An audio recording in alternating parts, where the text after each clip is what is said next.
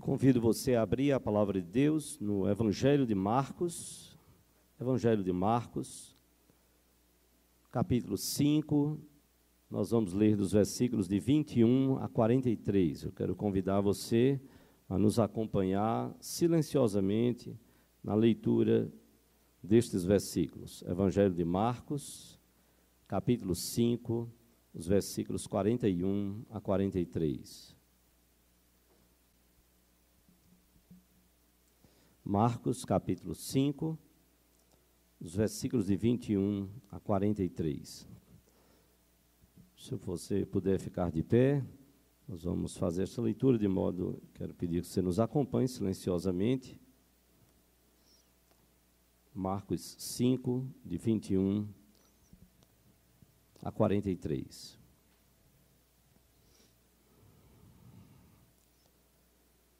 Nos diz a palavra de Deus, Tendo Jesus voltado no barco para o outro lado, afluiu para ele grande multidão, e ele estava junto do mar. Eis que chegou a ele um dos principais da sinagoga, chamado Jairo, e vendo-o, prostrou-se a seus pés e insistentemente lhe suplicou: Minha filhinha está à morte, vem e impõe as mãos sobre ela para que seja salva e viverá. Jesus foi com ele. Grande multidão seguia, comprimindo.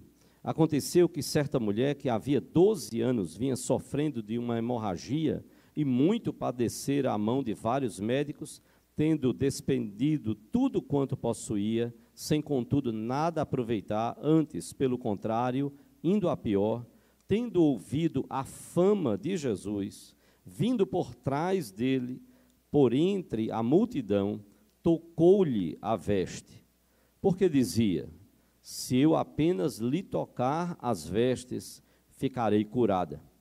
E logo se, e logo se lhe estancou a hemorragia, e sentiu no corpo estar curada do seu flagelo. Jesus, reconhecendo imediatamente que dele saíra poder, virando-se no meio da multidão, perguntou: Quem me tocou nas vestes? Responderam-lhe seus discípulos: Vês que a multidão te aperta e dizes: Quem me tocou? Ele, porém, olhava ao redor para ver quem fizera isto. Então a mulher, atemorizada e tremendo, côncia do que nela se operara, veio, prostrou-se diante dele e declarou-lhe toda a verdade. E ele lhe disse: Filha, a tua fé te salvou. Vai-te em paz e fica livre do teu mal. Falava ele ainda quando chegaram alguns da casa do chefe da sinagoga, a quem disseram: Tua filha já morreu, porque ainda incomodas o mestre? Mas Jesus, sem acudir a, a tais palavras, disse ao chefe da sinagoga: Não temas, crê somente. Contudo, não permitiu que alguém o acompanhasse senão Pedro e os irmãos Tiago e João. Chegando à casa do chefe da sinagoga, viu Jesus o alvoroço, os que choravam e os que pranteavam muito. Ao entrar, lhes disse: Por que estáis em alvoroço e chorais? A criança não está morta, mas dorme. E riam-se dele. Tendo ele, porém, mandado sair a todos, tomou o pai e a mãe da criança, e os que vieram com ele, e entrou onde ela estava. Tomando-a pela mão, disse: Talita, cume, que quer dizer, menina, eu te mando, levanta-te. Imediatamente a menina se levantou e pôs-se a andar, pois tinha doze anos. Então ficaram todos sobremaneira admirados. Mas Jesus ordenou-lhes expressamente que ninguém o soubesse e mandou que dessem de comer a menina. Vamos curvar nossa fronte, vamos orar ao Senhor.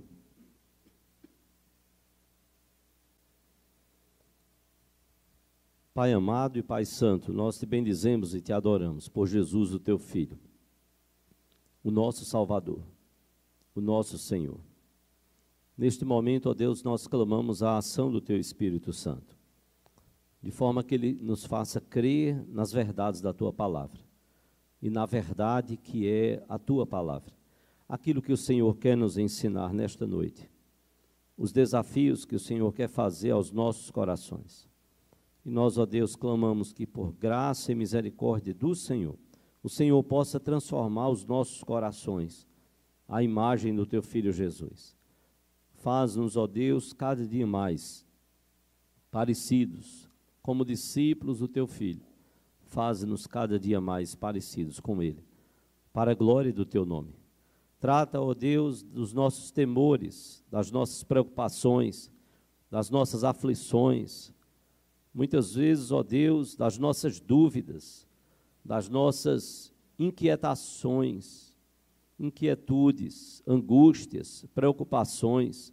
Ó oh Deus, ajuda-nos a aprender a resolvermos tudo isso na tua presença, buscando a tua vontade, a tua glória, o teu querer, a tua vontade que é boa, agradável e perfeita. Nos faz viver nela, Senhor, para a glória do teu nome.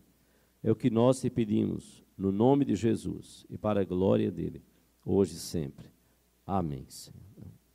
Podeis assentar-vos.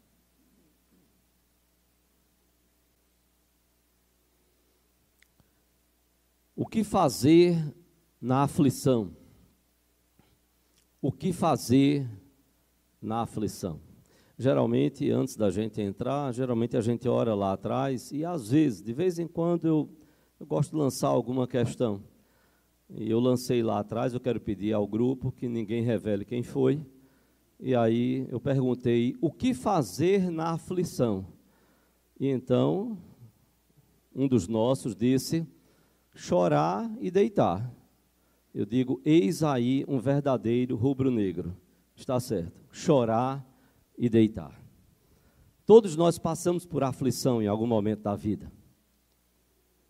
Esses tempos de pandemia têm sido tempos, esperamos que, tenham, que estejam, que tenham não, que estejam sendo tempos de muita instrução, de muito aprendizado para todos nós, e eu me incluo também.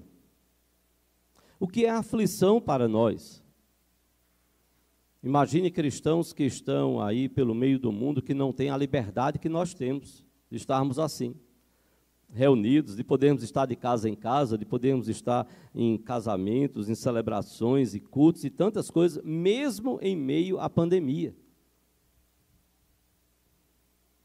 São missionários que às vezes não podem nem ser identificados como missionários. São cristãos que são perseguidos exatamente por serem cristãos. E não é conto da carochinha. É triste ver algumas cenas. É triste ver algumas fotos. É triste receber algumas notícias.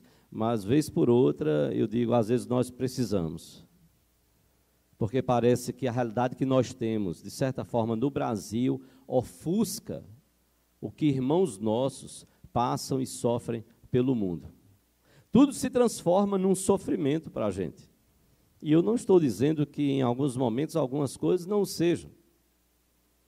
Imagina gente que com 15 dias já estava reclamando, dizendo: não posso ir ao shopping, vou morrer. Disse, Pelo amor de Deus, 15 dias você não pode ir ao shopping? E se a cidade tivesse sido destruída? O que você tem aprendido sobre sofrimento ao longo uh, desse tempo? E pessoalmente sou muito de mergulhar. Parece que quando eu assisto filme eu tenho que estar o tempo todo com a plaquinha lembrando, dizendo assim: isso é só um filme. E você não está nele. Calma, tenha calma. Porque eu começo a me imaginar, e se eu estivesse vivendo aquilo dali? Se eu estivesse vivendo aquilo dali. E quantas lições nós vamos tirando, e talvez o mais chocante em alguns momentos para mim é assistir filmes que são baseados em histórias reais, não inventadas, histórias reais. E você pensar, e se eu estivesse passando por aquilo ali, qual seria a minha reação? Qual seria a minha atitude? O próprio Senhor Jesus Cristo falou: No mundo passais por aflições. Passamos por aflições no mundo. Nós somos limitados, nós somos pecadores, nós somos falhos, ainda que crendo no Senhor Jesus Cristo, ainda que tendo sido alcançados pela graça do Senhor, como todos os apóstolos foram, menos Judas, eleitos por Deus desde a eternidade, nos seus planos, antes da fundação do mundo, mas homens falhos e tão maravilhosos foram e cônscios da sua realidade, de até dizer: Elias foi homem como nós. Reconhecer que os grandes profetas foram seres humanos, não anjos que passaram aqui pela terra, mas seres humanos como eu e você. E que, como eles, nós também passamos por experiências e nós precisamos aprender em meio a essas experiências. Não passe pela aflição sem tirar lições. Guarde isso. Não passe por aflição sem tirar lições, sem refletir, sem se colocar diante de Deus para perguntar, Senhor, o que é que tu queres? Eu posso não estar entendendo, Senhor. Eu posso talvez até nem entender os porquês, mas o que? O que é que o Senhor quer de mim com tudo isso? O Senhor quer que mude alguma coisa? Tem alguma coisa que precisa mudar na minha vida? E aí o Senhor está me permitindo ou enviando algo que eu tenho que passar para que eu aprenda algo ali. Não passe por aflições sem tirar lições. O que fazer na aflição? E este é um texto que nós nos deparamos com alguém profundamente aflito. A primeira lição, irmãos, que Jairo, principal da, da sinagoga, nos deixa é que, em meio à aflição, nós precisamos buscar a Deus. Buscar, e eu quero colocar nesses termos, a Jesus. Porque quando se fala de Deus, as pessoas têm tantas ideias sobre Deus, pau e pedra é Deus, a natureza é Deus, o cosmos é Deus, tudo é Deus, e você fala em Deus e as pessoas ficam, cada um, derivando a sua ideia de Deus. No meio da aflição, o que fazer na aflição? Busque a Jesus. Foi isso que Jairo fez.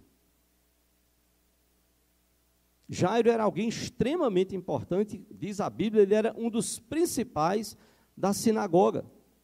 E o que é que Jairo faz? Jairo procura Jesus, naturalmente que ele ouviu falar sobre a pessoa de Jesus. A sua fama já havia se espalhado, como aquela mulher que teve, que já sofria de hemorragia há 12 anos, que nós passamos pela leitura daquele texto, do texto, quando nós lemos. A fama de Jesus estava se espalhando por toda aquela região, toda aquela terra. E Jairo então procura a Jesus. A Bíblia diz que Jairo prostra-se. Ele não fala de igual para igual, ele não encara Jesus de pé, não. Ele curva-se, ele prostra-se diante do Senhor Jesus Cristo, diz a Bíblia. E diz mais a Bíblia, ele suplica insistentemente. Ele coloca a sua dor diante do Senhor Jesus Cristo. Ele coloca a sua necessidade diante do Senhor Jesus Cristo. Ele diz: Minha filhinha está à morte. Jesus, ela está morrendo. Vem, impõe as mãos sobre ela, para que seja salva e viverá. E a Bíblia diz que Jesus foi com ele. É o que nos diz o versículo 23 e 24. Jairo coloca diante do Senhor Jesus Cristo o seu clamor, a sua dor, a sua necessidade. A minha filhinha está morrendo, Jesus. Vem até a minha casa, impõe as mãos sobre ela e eu creio, ela vai viver. Foi isso que Jairo fez. A Bíblia nos diz lá em, em Jeremias 29, 13, um texto tão conhecido: Buscar-me-eis, vamos dizer juntos? Buscar-me-eis e me achareis quando me buscardes de todo o vosso coração. Buscar-me-eis e me achareis quando me buscardes de todo o vosso coração. Na aflição, busca a Jesus. O profeta Jeremias já estava dizendo ao povo que estava exilado, sofrido. Era Deus falando pela boca do profeta. Buscar-me-eis e me achareis, quando me buscardes de todo o vosso coração. Deus está dizendo: me busquem, porque vocês vão achar. Me busquem. Isaías 59, 1.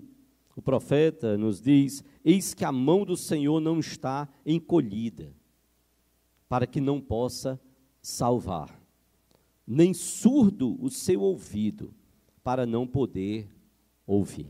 O profeta diz: Olha, a mão do Senhor ela não está encolhida, de forma que ela não possa se estender sobre nós e nos salvar. O seu ouvido, ele não está surdo, ele não está fechado, de forma que ele não possa ouvir o nosso clamor. O Senhor Jesus disse que enviaria o seu Espírito, que ele nos guiaria em toda a verdade, que ele estaria ao lado do Pai, ele subiria, porque senão o outro consolador não viria. João vai dizer que nós temos um advogado, alguém que está ao lado, ao lado de Deus Pai, intercedendo por nós. Os seus ouvidos não estão fechados ao nosso clamor, por isso que nós oramos em nome de Jesus. E não esqueça isso. Às vezes tem crente, eu não sei se é pela falta da prática de oração e como nós precisamos aprender e como nós precisamos orar mais. E aí você vai, vai todo empolgado na oração, pede um bocado de coisa, esquece de agradecer, esquece de confessar pecado, esquece às vezes até de adorar a Deus, mas pedir não esquece não. Pedir não esquece não. Senhor, não esqueça a minha calói, Senhor. É pandemia. Mas, Senhor, manda a minha calói. Talvez você já fez essa oração, foi da sua época, está lá na internet. Por isso que eu sei o que é isso. E chega e a calói não vem. Vem outro presente, mas a calói não veio. A gente pede, pede, pede. E chega no final, no final, a gente esquece em nome de quem a gente está pedindo. A gente só diz assim, amém, que assim seja, porque a gente quer o nosso pedido. A gente esquece, eu estou fazendo essa oração ao Pai, em nome de quem? Em nome de quem eu estou pedindo tudo isso? É em meu nome? Então não vai ter amém nenhum. Em meu nome? Não. Em nome de Jesus, amém. Busque a Jesus. Busque, nós precisamos buscar ao Senhor. Em meio à aflição, precisamos, na verdade, já estar vivendo em meditação na palavra. Quantas vezes é aquele dia que você está meditando, fazendo a sua meditação sequenciada, e você abre a Bíblia no texto que você iria ler naquele dia, e quando você vê, Senhor, essa palavra, de fato, ela foi para mim. Toda palavra de Deus é para nós. Não é sorte, não é caixinha da promessa. Talvez você tenha alcançado, um certo crente chegou e disse: Pastor, o senhor já viu que não tem nada negativo na caixinha de promessa? Eu, digo, eu nunca tinha observado isso. Tem não, pastor. É só coisa boa. Só pegue uma caixinha de promessa e olhe todos os versículos. Não tem lá dizendo prepara-te, passarás por um momento difícil. Não, é só coisa boa na sua vida. Então não dá para ficar lendo só os versículos bons. Nós temos que buscar a Deus, buscar a Jesus. E onde é que nós o buscamos? Na Sua palavra. Como nós o buscamos? Em louvor e oração a Deus. É aquele tempo que você está sozinho com Deus. Ou está em família, ou está com a igreja. Mas veja, a igreja, a reunião tem que ser fruto daquele momento meu e seu, individual com Deus ao longo da semana. Então, o que fazer na aflição? Em primeiro lugar, busque a Jesus. Mas não pare aí. Em segundo lugar, espere em Jesus. É isto que Jairo nos ensina e que Jesus parecia querer ensinar Jairo. Era preciso esperar em Jesus.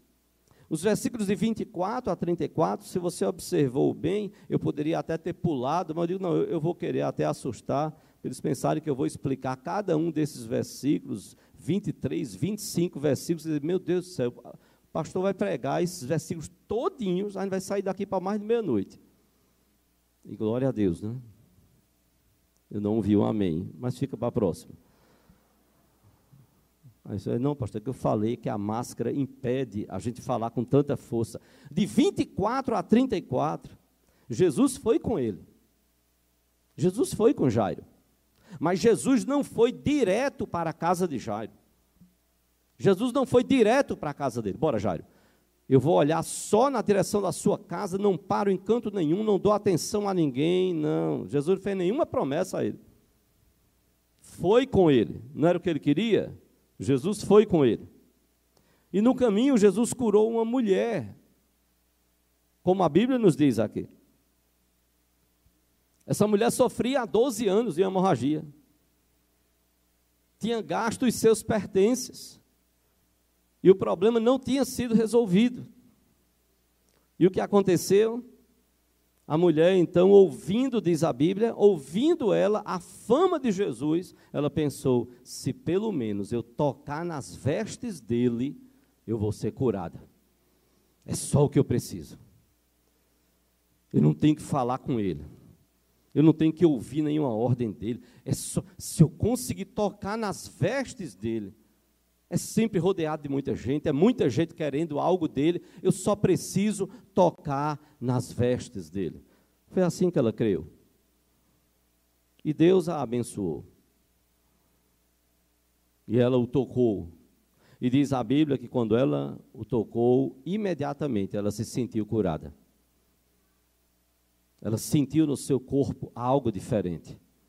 Algo diferente. Mas aí então o que faz Jesus, que estava andando, Jesus agora para. Jesus para e faz talvez uma das coisas mais absurdas do ponto de vista lógico.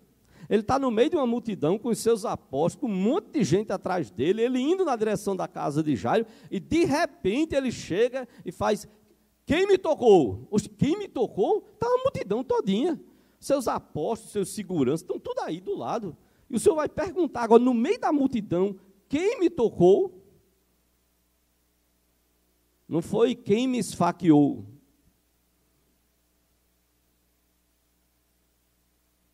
Já ouvi gente que fez parte da segurança de presidenciáveis do nosso país há dois anos, disse, ah, fulano de tal, não o atual presidente, mas outro presidenciável, horrível tratar da segurança dele. E aí é o que a gente não faz nem ideia vê, ele é só um presidenciável. É só um presidenciável, é, aparentemente só. Mas imagina quantas e quantas pessoas. Tem uns que querem tocá-lo pelo carinho e atenção, tem outros que querem matá-lo por ódio e sei lá, por ideologias e por tantas coisas, seja qual for o presidenciável.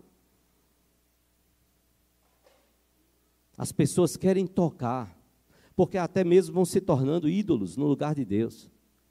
Jesus para e diz: Quem me tocou? Os apóstolos dizem: Mestre, nós estamos, vês que estás com a multidão ao teu redor. E o Senhor pergunta: Quem lhe tocou? Senhor. Agora, imagina a angústia de Jairo. Meu Deus, minha filha está morrendo e o homem vai parar aqui para perguntar quem tocou ele. Quem tocou ele? Mas não foi só isso. Depois que ele faz a pergunta, Marcos registra que ele ficou procurando para ver quem tinha sido. E a mulher, côncia, diz a Bíblia, consciente do que nela se operara, então ela diz: Olha, fui eu. E diz a Bíblia que ela relata, ela faz um relato das coisas, do que ocorrera, do porquê, ela faz um relato para Jesus. E Jesus então vai dispensá-la, dizendo: Filha, a tua fé te salvou. Vai-te em paz e fica livre do teu mal. É preciso esperar em Jesus. Essa mulher teve a esperança de que poderia ter sido curada e foi. Ela creu que se pudesse, pelo menos, se pudesse só tocar nas vestes de Jesus, ela seria curada. E Deus a abençoou. Não há mérito em ninguém, mas há milagres que Deus faz. E aí não tem como eu e você determinar. E essa é a maravilha de Deus. Eu não tenho como determinar. Que bênção. Deus é Deus. Ele se revela através da sua palavra. Ele é onipotente, onipresente e onisciente. Ele não para e diz: Ah, não, ela pensou que é tocando. Não, eu não quero, não. Quando ele não quer, não quer. Mas quando ele quer, quer. E faz. E faz muitas vezes das formas mais inimagináveis possíveis. Porque ele é Deus. E foi isso que ele fez. Ele esperou a mulher vir até ele e prostrar-se. Ele esperou a mulher declarar toda a verdade, diz a Bíblia. Ela vai e faz um relato para ele. Tudo isso é tempo, gente. Para um pai que está aflito, tudo isso é tempo. Não vou me delongar aqui em experiências, cada pai, cada mãe tem as suas. Mas são coisas que nos marcam tão profundamente. Ela está aqui, Samara, com 10, 11 anos, a apendicite, tudo aquilo que esta igreja sabe. E eu sou muito grato a Deus, como Deus usou vocês para nos confortar, nos consolar e nos revigorar. Era em palavra, em oração, em ser igreja. No cuidado, no apoio, tudo aquilo que de certa forma pastores buscam dar à igreja, no momento desse, vocês não imaginam que diferença faz. Mas nós temos consciência de dores, e já testemunhei, já falei aqui. Gente que às vezes, de uma forma é, tão positiva, e eu não vejo maldade nisso, de forma alguma. De forma alguma.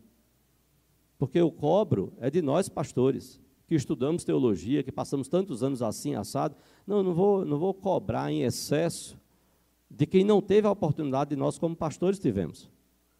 Então, na hora que alguém chega e fala, pastor, ela vai sair dessa. Eu digo, se Deus quiser, não, pastor, se Deus quiser, não. Deus quer, ela vai sair. Eu digo, eu repito para você, se Deus quiser.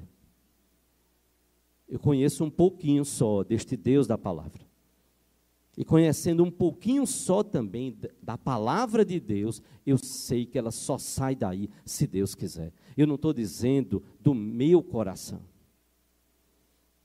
Meu coração era que se fosse preciso, é Senhor, pode trocar nessa noite. Quando amanhecer um dia, Senhor, que os médicos tenham o susto de me encontrar lá e a minha filha está curada. Porque um pai e uma mãe que amam os seus filhos são capazes disso. São capazes disso.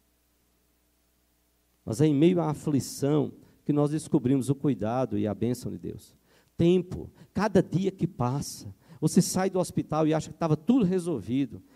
Dois, três dias depois, febre torando naqueles dias, e você tem que voltar para o hospital para mais uns oito dias.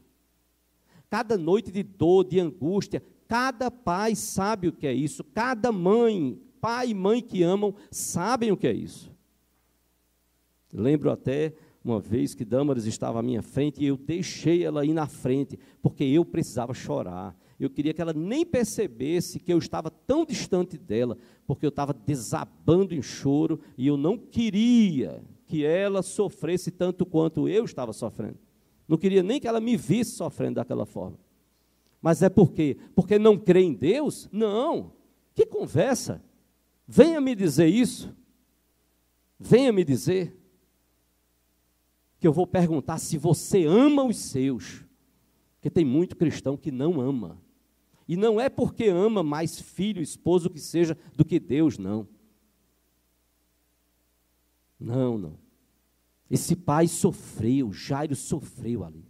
E ver Jesus parar, questionar quem o tocou, conversar com a mulher, minha filha está morrendo. Agora a Bíblia não diz que ele reclamou nada. E a gente não vai ficar conjecturando coisas, não. Não, não tenho nenhum problema com isso. E eu sei que no céu não vai dar para chegar lá, ô Jairão, vem cá, Jairão. E aí, como é que foi aquele momento? Me conta aí, rapaz. Eu também tive um momentinho meio apertado, mas não foi tanto quanto o seu. Como é que foi aquele momento você ficar vendo aquela mulher ali ser curada e sua filha morrendo em casa? E o mestre parar no meio do caminho para atender, resolver uma questão da mulher que já estava curada, podia ir embora? Não, não. Tudo, Deus tem um plano em todas as coisas. Então, não desista.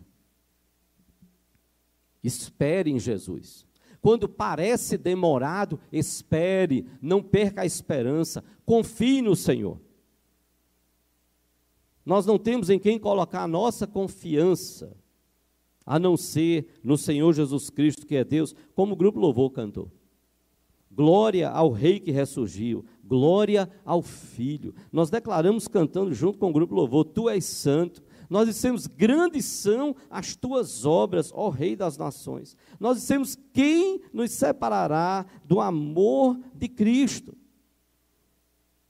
É por isso que nós precisamos esperar em Jesus. Não desista de Jesus. Quando as coisas parecerem não se resolver. Não desista de Jesus quando aparentemente ele, ele Jesus, parece não se preocupar com o seu problema. Não desista de Jesus quando parece demorada a ação, a solução. Se o Senhor Jesus está com você. Se ele veio com você, como ele veio com Jairo para a casa dele, não desista dele. Não desista do Senhor Jesus Cristo. O que fazer na aflição? Busque a Jesus, espere em Jesus. Mas por último, eu quero trazer uma palavra de esperança. À luz do que a palavra de Deus fala. O que fazer na aflição? Vença com Jesus. Vença com Jesus. A vitória vem dele para as nossas vidas. As adversidades são muitas. A incredulidade e fraqueza do próprio coração nosso. Diante de quê? Diante dos fatos. Diante dos fatos, das notícias aterradoras, terríveis e muitas vezes verdadeiras. Veja o que nos diz o versículo 35. A Bíblia diz que falava ele ainda. Jesus ainda estava falando, porque era aquela frase do versículo 34, a tua fé te salvou, falando com a mulher. Falava ele, falava Jesus ainda, quando chegaram alguns da casa do chefe da sinagoga, a quem disseram: falaram agora a Jairo: Tua filha já morreu. Por que ainda incomodas o mestre? Que palavras difíceis para serem ditas, pior ainda para serem ouvidas. Tua filha já morreu. Por que ainda incomodas o mestre? Jairo não tem mais o que fazer, Jairo. Deixa o mestre seguir a caminhada dele. Não adianta mais. Ela faleceu. Ela morreu. O clima na casa era terrível. Alvoroço diante da morte, choro e muito pranto. É que talvez você nós não tenhamos vivido, pelo menos eu não lembro de ter vivido isso. No interior do, do Brasil, tem as carpideiras. As carpideiras são mulheres contratadas, dicionário de Aurélio diz de forma bem simples: são mulheres pagas para prantear os mortos. Meu amigo, pare e pense que coisa terrível. É, já tem a dor das pessoas, de familiares, tudo, que estão sofrendo pela morte. Aí tem gente que paga. Estou contratando você, você, você, vou pagar. E veja bem, uma começa a chorar, certo? Quando cansar, vai a outra, vai a outra. Não pode parar, não, tem que ter choro. Choro. Até porque, veja só, no passado, alguns fariseus entendiam que se você não tivesse choro, gente chorando, chorando, chorando, então é porque aquele morto ali não valia nada, ninguém chora por ele. Então tem que chorar. Então as mulheres eram pagas no interior, havia mulheres profissionais para isso, carpideiras, pagas para chorar. E não era diferente na época de Jesus, que a coisa não começou aqui no interior do Brasil, não. Isso é antigo. Gente paga para prantear, para causar comoção no meio das pessoas. E a Bíblia diz que Jesus entra e está aquele alvoroço ali por conta da morte da menina. A Bíblia diz que eles riem, riso, daqueles que não acreditam no Senhor Jesus Cristo, porque ele pergunta: por que vocês estão chorando? A menina não está morta, ela apenas dorme. Por que vocês estão chorando? Eles, alguns começam a rir dele, a desdenhar dele, porque dizem: são loucos. Ele não estava aqui quando a gente viu a situação dela, ela morreu, ela está morta. Então eles começam a rir do Senhor Jesus Cristo. E veja só, tudo isso nos leva à derrota. É quando o clima que está ao nosso redor, a gente começa a esquecer que Deus é Deus sobre todas as coisas. E é quando pessoas até trazem coisas, trazem fatos, mas não estão trazendo a palavra de Deus. Você quer lembrar uma situação rápida de uma história que você deve lembrar uh, da Terra Prometida, quando os espias foram enviados para lá?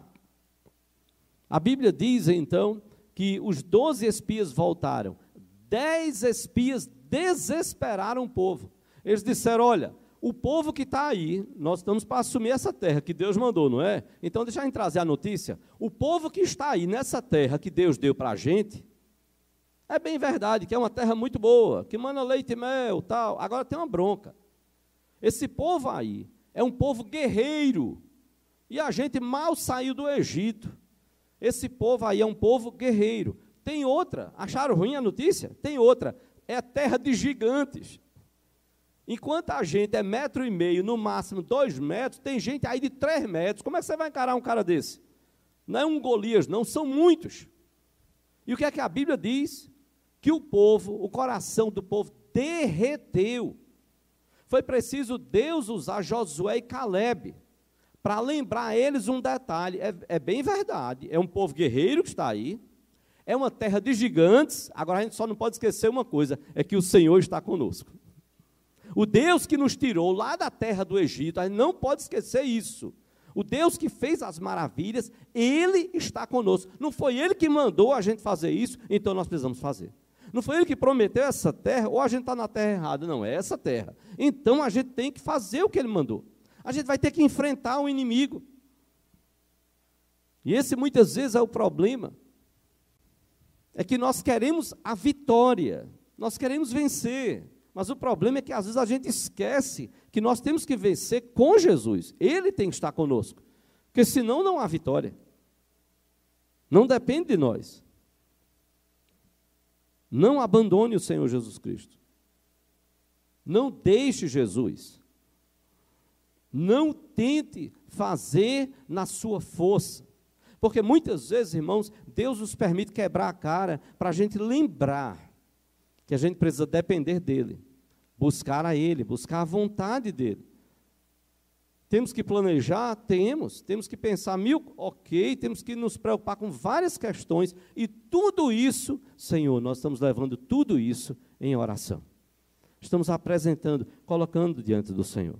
Nós temos o Senhor sobre as nossas vidas. Não foi isso que Paulo disse lá em Romanos 8, 35 a 37? Em todas estas coisas nós somos mais do que o quê? Mais que vencedores. Em todas essas coisas somos mais que vencedores, aí diz Paulo, por meio daquele que nos amou. De quem Paulo está falando? De Jesus. Nós somos vencedores por meio daquele que nos amou e a si mesmo se entregou por nós.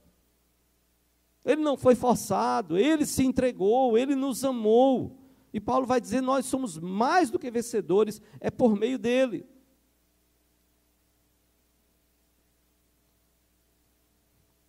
Mais do que vencedores em quê? Paulo diz o que nós cantamos. Cantamos o louvor. Paulo diz: nós somos mais do que vencedores diante da tribulação, em meio à angústia, à perseguição, à fome, à nudez, a perigo, à espada, à pandemia, à Covid. Nós somos mais do que vencedores. Ninguém está dizendo para você descuidar, ninguém está dizendo para você tentar a Deus. Não, não é isso.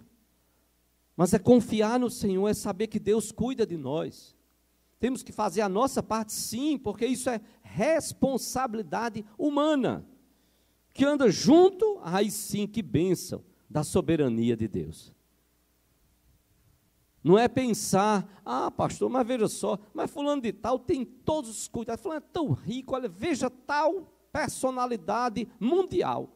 E pegou Covid, certo? E se Deus não quiser, você não pega. Agora, Deus requer de mim, de você, cuidado. Deus requer de mim, de você, testemunho para o mundo. Não é tentar a Deus, não, não. Em todas estas coisas nós somos mais do que vencedores por meio daquele que nos amou e a si mesmo se entregou por nós. Quem escreveu isto foi aquele que foi decapitado pelo Império Romano. Que coisa paradoxal, parece uma contradição, mas não é. Quem diz que nós somos mais do que vencedores, mais do que vencedores, em meio a todas estas coisas, morreu, segundo a tradição, decapitado pelo Império Romano. Derrotado? Não, vitorioso. Porque nem a morte foi capaz, nem ser levado à pena de morte foi capaz de fazê-lo negar o seu Senhor. Que maravilha! Que vitória que o mundo não compreende. Mas um dia, um dia o mundo estará diante daquele a quem Paulo serviu e foi capaz de dar a sua própria vida. Como gratidão, como ele mesmo disse lá em Filipenses 1, 21. Para mim, o viver é Cristo e o morrer é lucro. As palavras de Jairo para Jesus foi: não temas, crê somente. Jairo, não tema, não tenha temor, Jairo. Não permita que o medo tome conta do seu coração. Os tempos verbais que Jesus usa aqui, não temas, crê somente, é muito interessante, porque Jesus usa um termo no grego e um tempo verbal que ele está falando de uma ação que já tinha começado no coração de Jairo. Era como se Jesus estivesse dizendo: Jairo, eu sei que você agora começou a ficar com medo. Eu quero dizer, pare, dê um basta nesse medo. Eu estou aqui, Jairo. Era exatamente como se Jesus estivesse dizendo isso. Pare de temer, continue crendo. Você não me procurou, não foi você que veio atrás de mim, não foi você que prostrou-se diante de mim, não foi você que chegou e disse: A minha filha está morrendo, vim. Não foi você que clamou isso, que pediu, impõe as mãos sobre ela. Não foi você que disse, e ela viverá. Então, Jairo, continue crendo. Não deixe o temor tomar conta do seu coração. Estanque, pare esse temor agora. Esse temor que começou agora a querer tomar conta do seu coração. Pare e creia. Continue crendo. E que bênção Jairo pôde ter. Jairo significa, a palavra, o nome Jairo significa Deus dará luz. Deus dará luz. Jesus operou a maravilha e ressuscitou a menina. Talita come, uma transliteração do aramaico, que era um dialeto falado por Jesus, pelos discípulos, era muito popular naquela época. Literalmente, Talita significa cordeirinha. Cordeirinha. Jesus estava dizendo de forma muito carinhosa: Menina, menininha, Levante-se. Levante-se. É hora de voltar à vida. É hora de voltar para a sua família, para os seus pais, para os seus amigos. É hora de voltar para a comunidade. Jesus Cristo traz vitória sobre a ignorância e a incredulidade. O que fazer na aflição? O que fazer na aflição? Em primeiro lugar, busque a Jesus. Segundo lugar, espere nele.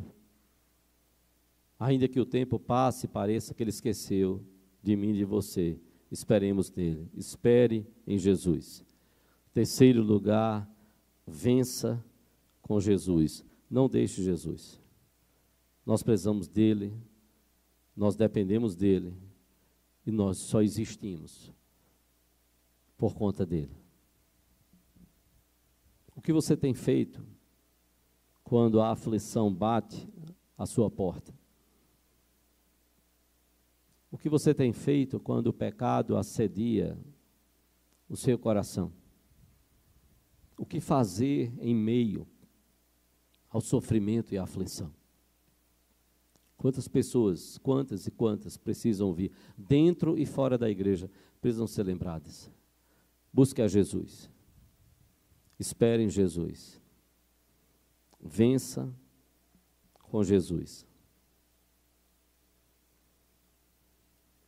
Fala-se que um ferreiro, depois de uma juventude cheia de excessos, de uma juventude devassa, decidiu entregar a sua vida a Cristo. Durante muitos anos ele trabalhou com afinco, procurou servir a Deus fazendo boas obras. Mas apesar de toda a sua dedicação, nada parecia dar certo na sua vida. Passava por problemas, tinha dívidas que às vezes se acumulavam. E numa bela tarde, um amigo que o visitava, compadecido da situação difícil daquele homem, daquele ferreiro, disse para ele: realmente muito estranho que, justamente depois que você resolveu se tornar um homem temente a Deus, a sua vida parece que começou a piorar e muito. Eu não desejo enfraquecer a sua fé, mas apesar de toda a sua crença no mundo espiritual, parece que na sua vida nada tem melhorado. O ferreiro não respondeu imediatamente. Ele já havia pensado nisso muitas vezes, sem entender o que é que acontecia na sua vida. Então o ferreiro olhou para aquele seu amigo e disse: Eu recebo nesta oficina o aço ainda não trabalhado e preciso transformá-lo em espada. Você sabe, meu amigo, como é que é feita uma espada? o homem disse: Não. Ele disse: Primeiro eu aqueço a chapa de aço num calor infernal, até que ela fique vermelha. Sem qualquer piedade, em seguida eu pego o martelo mais pesado e aplico vários golpes até que a peça adquira a forma desejada.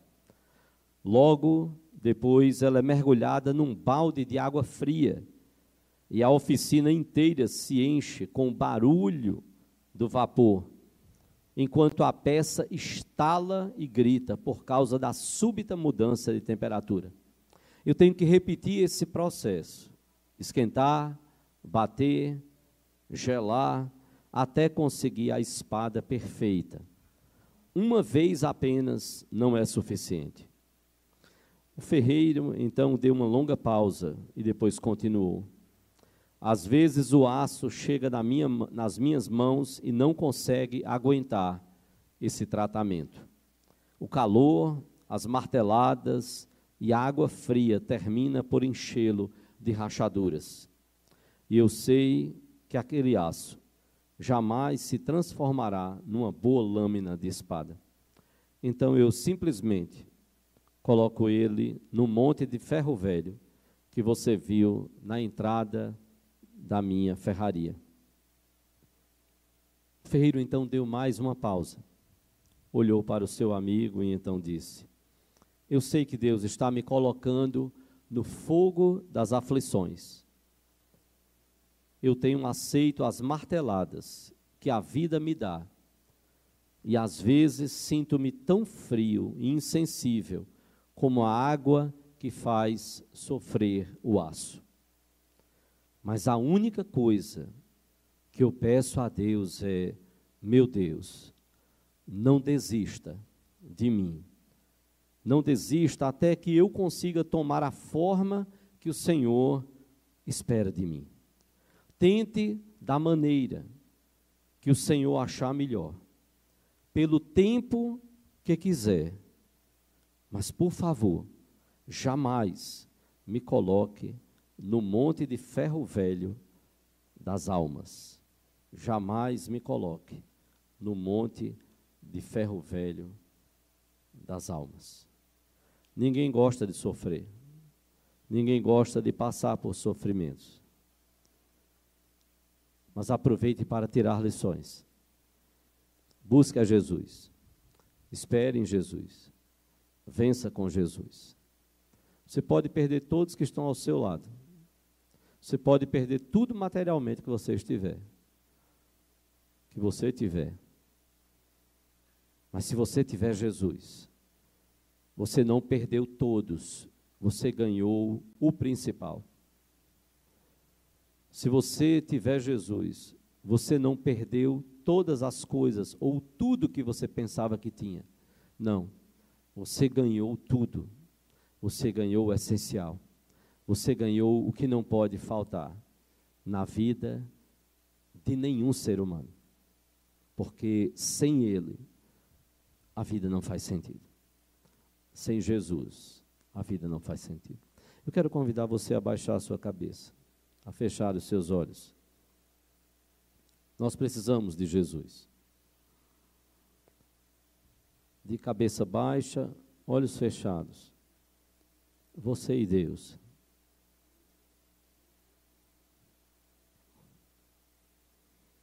Eu quero perguntar se há alguém que ainda não entregou sua vida ao Senhor Jesus, mas gostaria hoje de dar esse passo.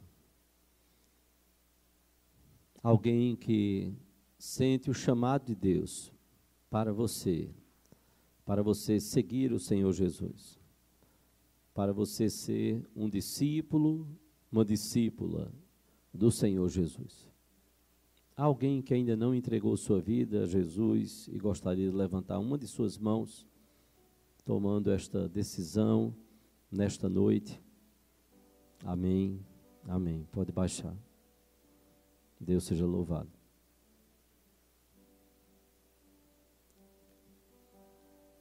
Há mais alguém que ainda não entregou sua vida ao Senhor Jesus Cristo, mas gostaria hoje de firmar esse compromisso, de seguir a Jesus, de ser um discípulo, uma discípula do Senhor Jesus. Alguém que entende que, a partir de agora, passou a entender que é Jesus.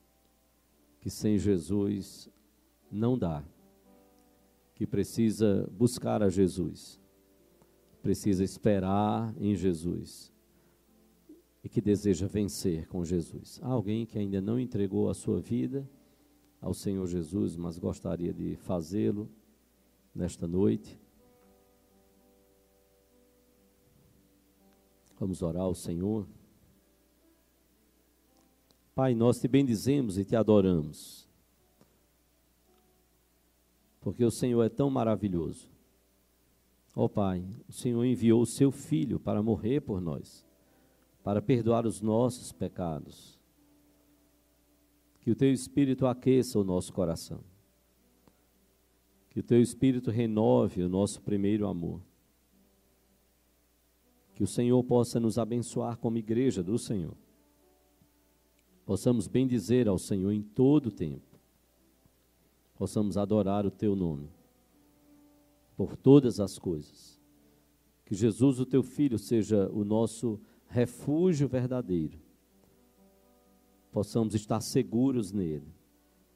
Nele para a glória dele, hoje e sempre. Amém, Senhor. Amém.